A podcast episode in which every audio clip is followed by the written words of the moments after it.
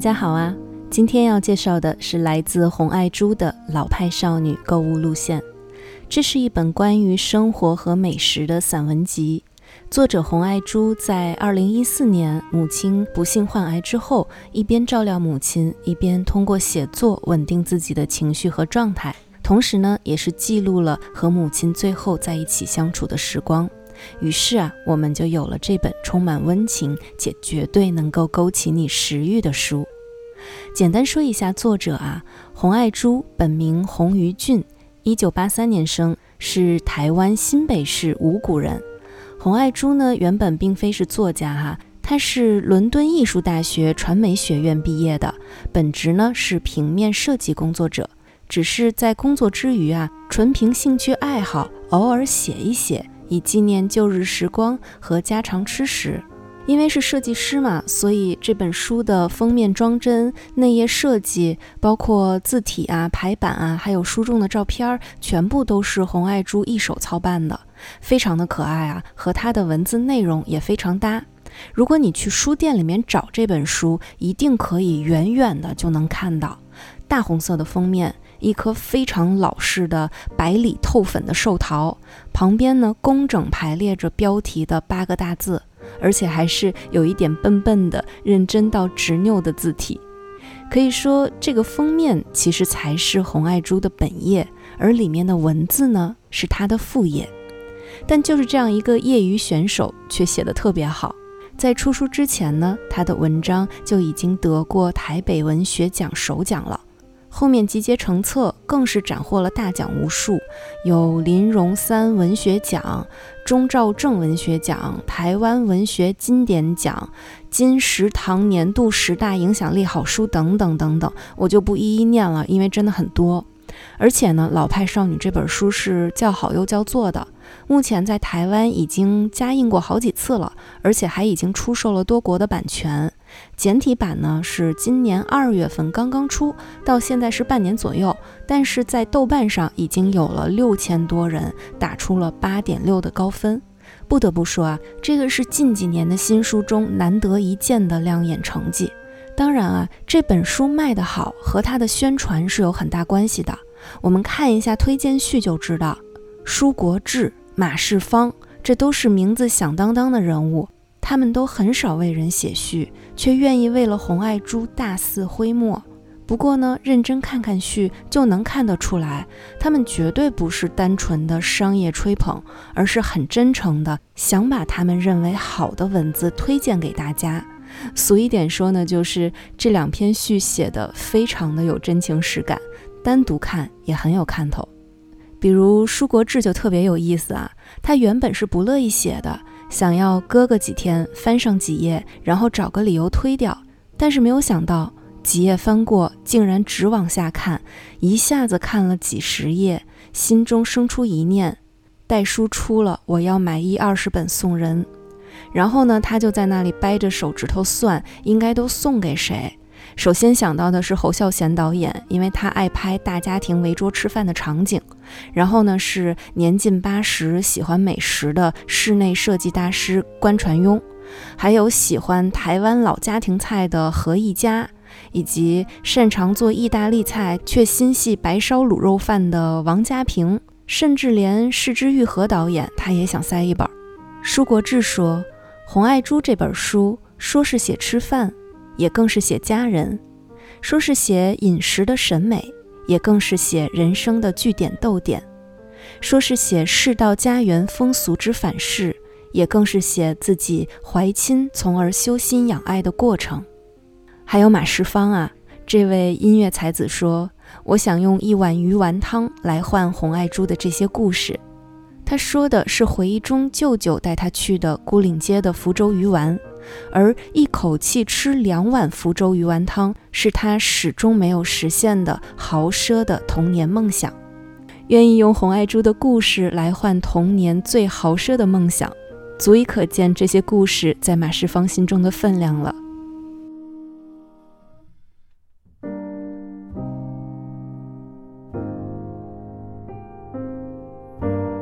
夸了半天啊，那么这本书到底写了些什么，以及它到底好在哪里呢？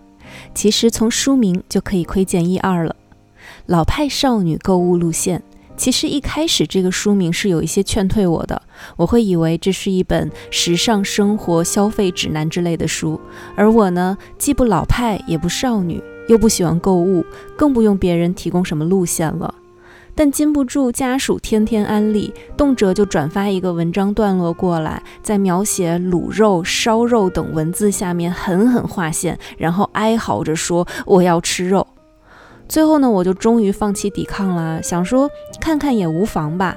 没有料到啊，我一看就扎了进去，时常读的一边眼泪婆娑，一边肚子咕咕叫。嗯，说远了，我们还是回来看书名。这个书名里面第一个词是“老派”，这个其实奠定了整本书的内容和风格。没有豪华餐厅、精美食物、时髦的生活方式，有的都是像卤肉饭、米苔木、切仔面这类台湾本地的家常吃食，连甜点都是绿豆糕之类的老式点心。食物承载的记忆呢，也是老派的。过节时，全家一起包粽子。忙碌一桌宴席，不为拍照，不为炫耀，只是单纯享受和家人一起分享美食的时光。这种老派并不精致，也并不时尚，但是却有一种金贵的气派，是一种无需表演、无需攀比，全世界的目光都与我无关，单纯只为自己享用，也值得花时间、花精力去经营的实实在在的生活。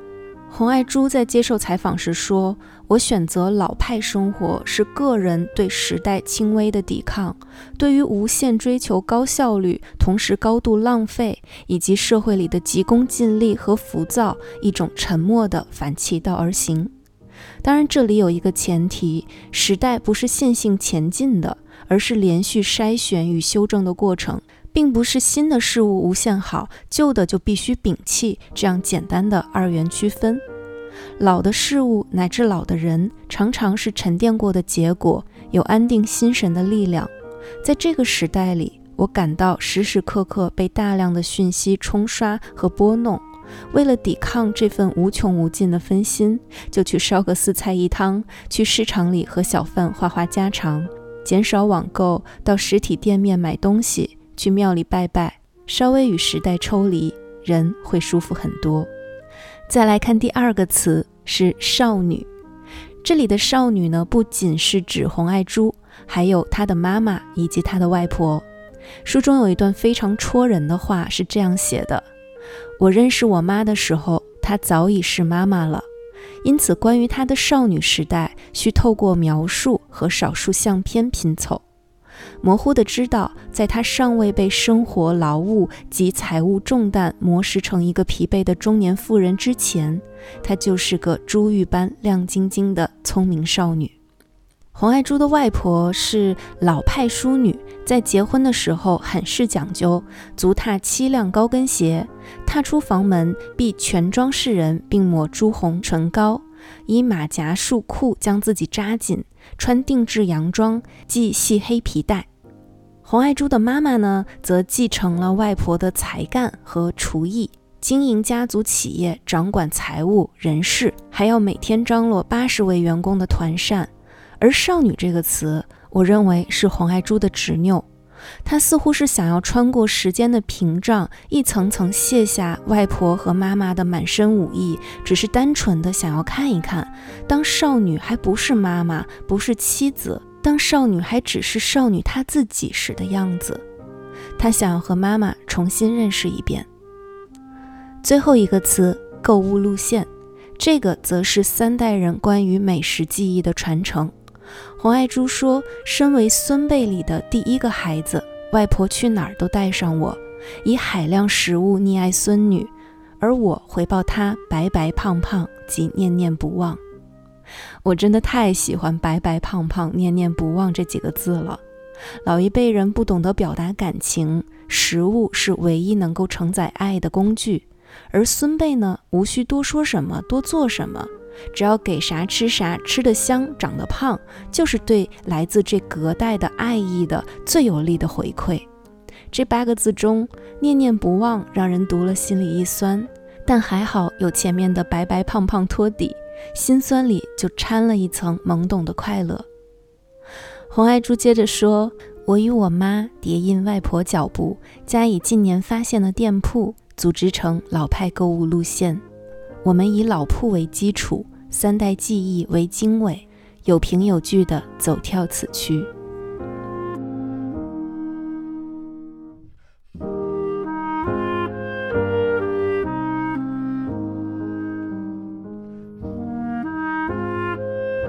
我还想大力夸赞洪爱珠的文字。这本书如此动人，除了内容本身就能够牵动心底柔软的回忆之外，文字的美也有极大的加持。舒国治在序中说：“写吃写得好的人就不多，但洪爱珠不只是写吃的写得好，她是写得好。”我虽然呢没有什么能力去做专业的文学点评，但还是想要具体说说，在我的理解中，红爱珠的文字到底好在哪里？首先呢，是红爱珠的文字非常的简洁准确。我一直觉得，如今并非好书太少，只是坏书太多，坏的文字太多太烂，动辄几十上百万字的废话，生生的就把好东西给淹没了。所以看见这种惜字如金的文笔，就觉得珍贵的不得了。他写糖是糖在齿间碰化了，韧里夹脆；他写卤肉的滋味是肉汁稠黏，唇上至焦；他写汤是肉成之时，汤已深浓，入口鲜滋滋，油汪汪，清香余美；他写面店的老板做饭是。他连续切肉、卤面，木屐咔咔作响，自成音乐。难得空当坐下，手里还忙给猪皮减轻残毛。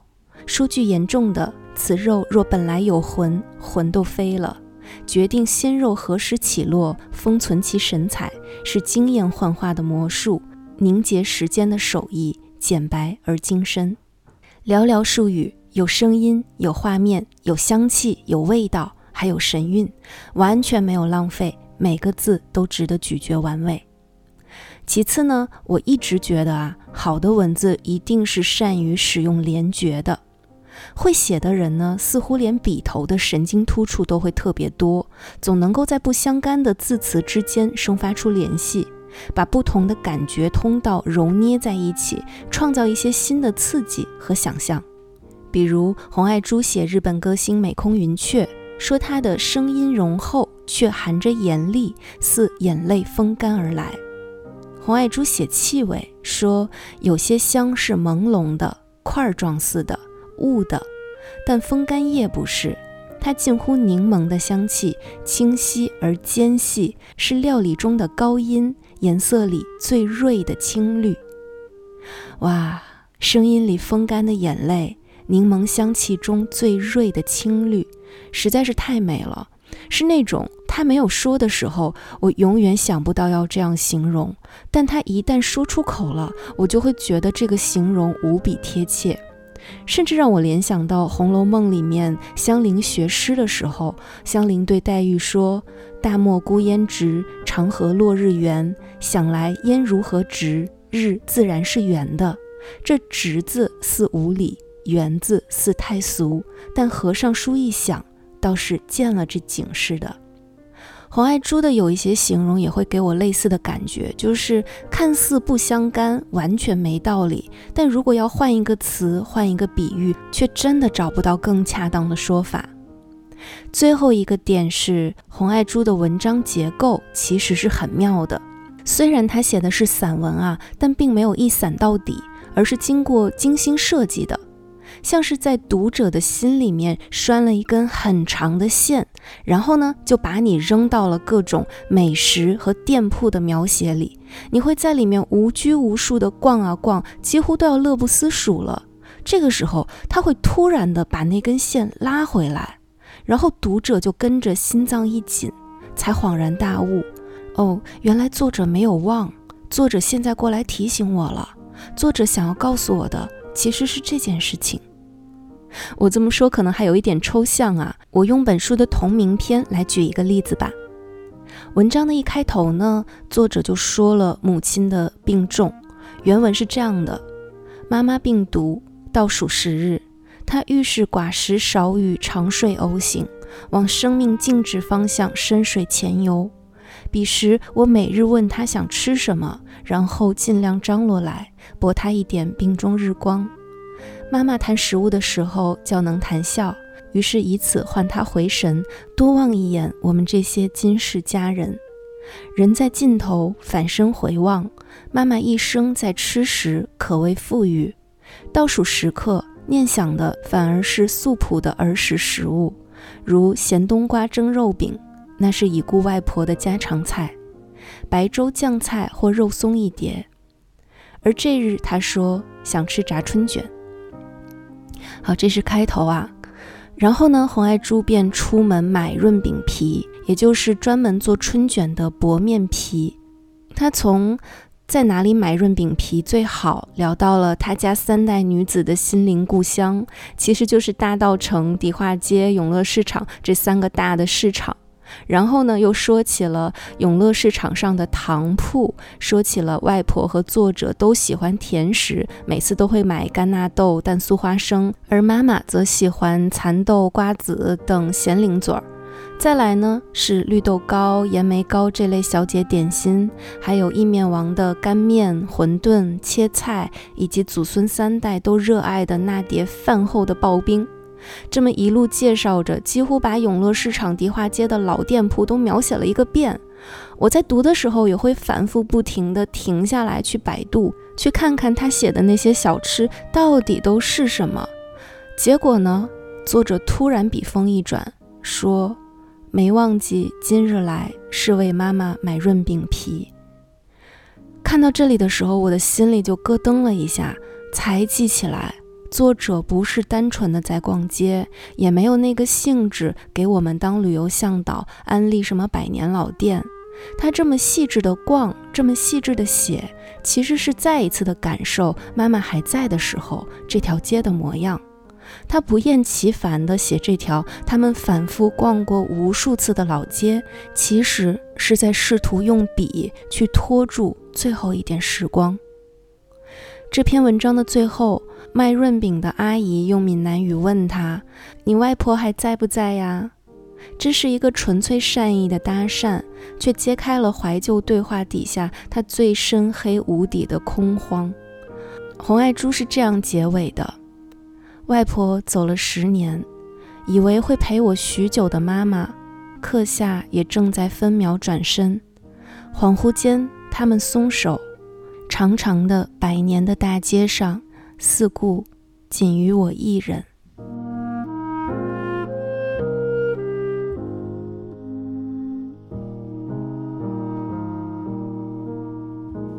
接下来，我想分享一些，呃，我在看这本书的时候被打动的，而且能够勾起回忆的一些片段。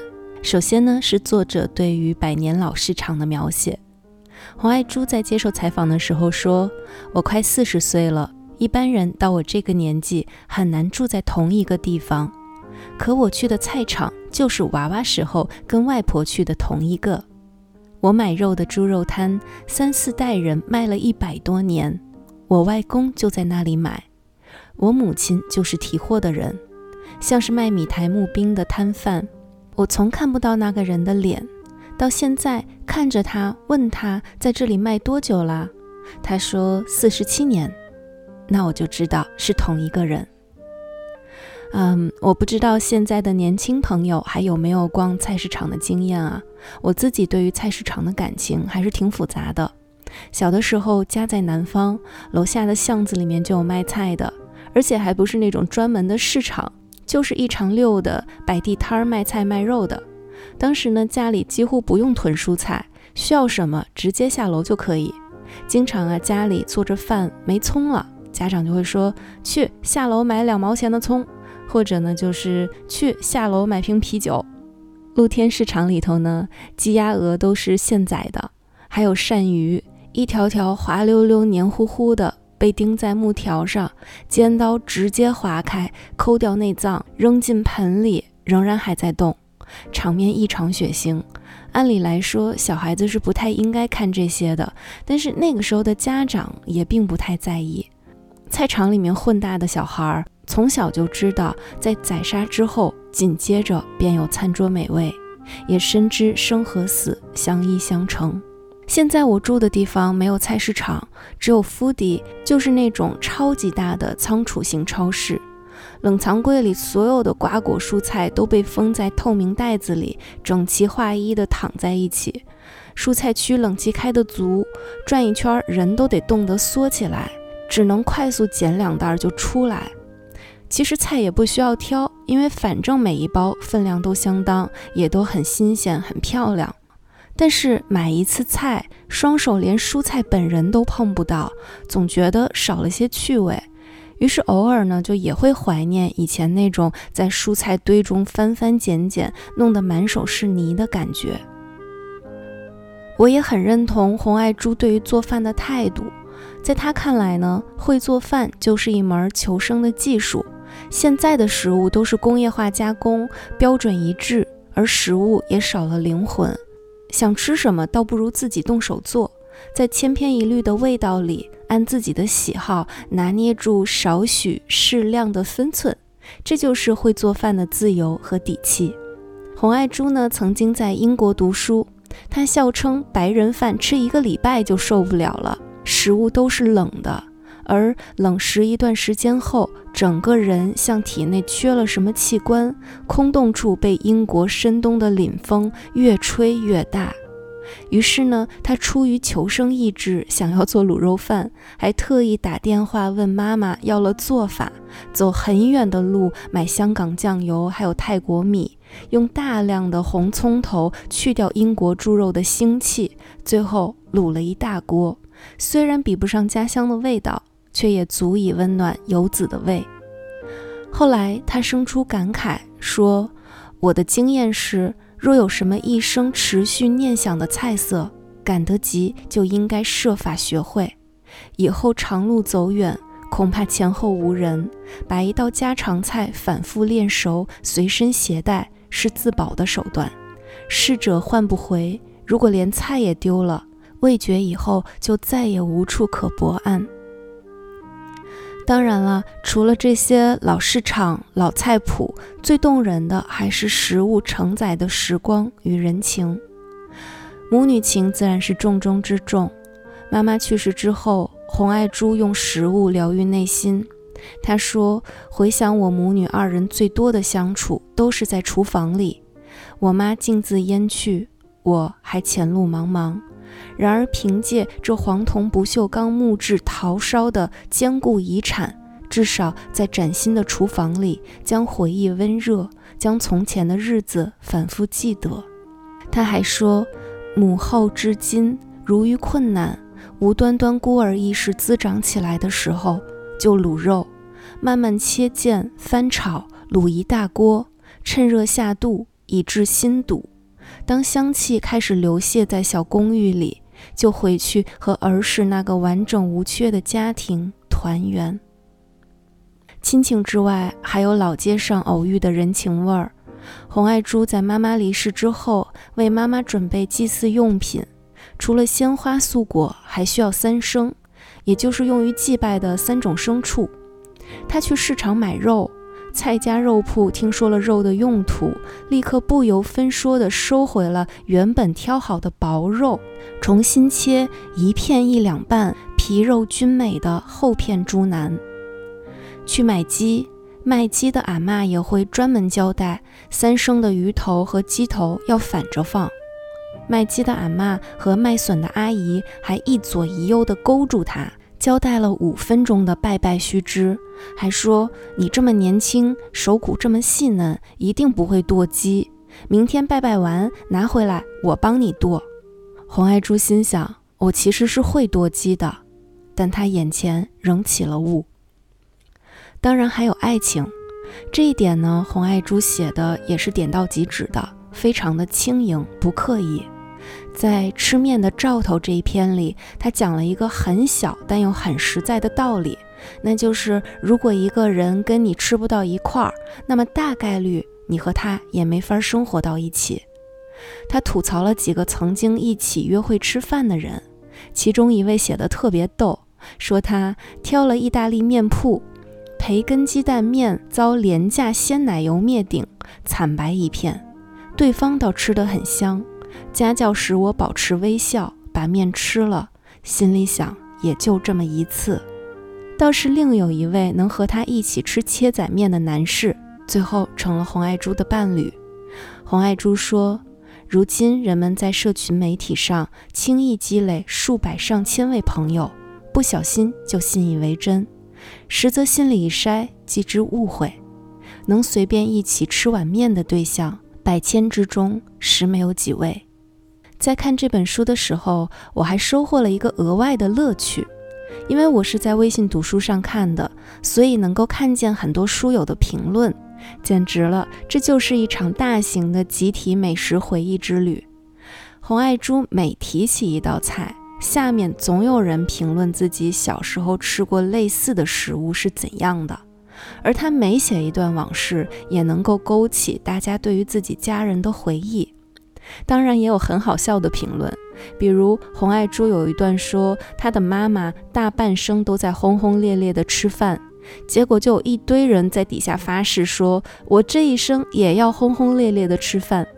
看到这些评论呢，我终于明白了《老派少女购物路线》这本书如此受欢迎的原因。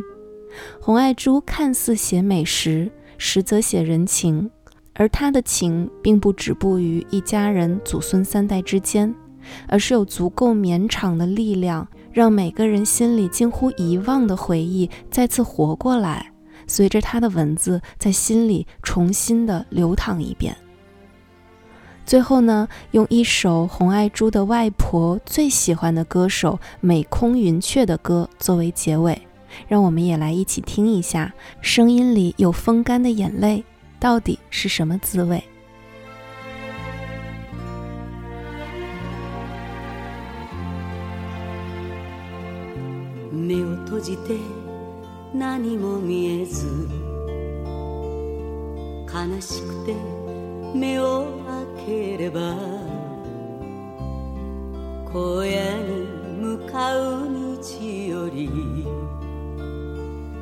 他に見えるものはなし。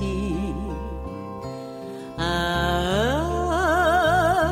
あ砕け散る定めの星たちよ。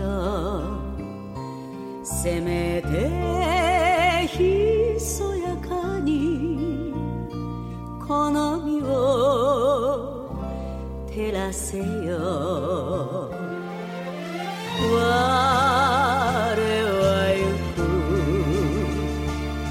青白き頬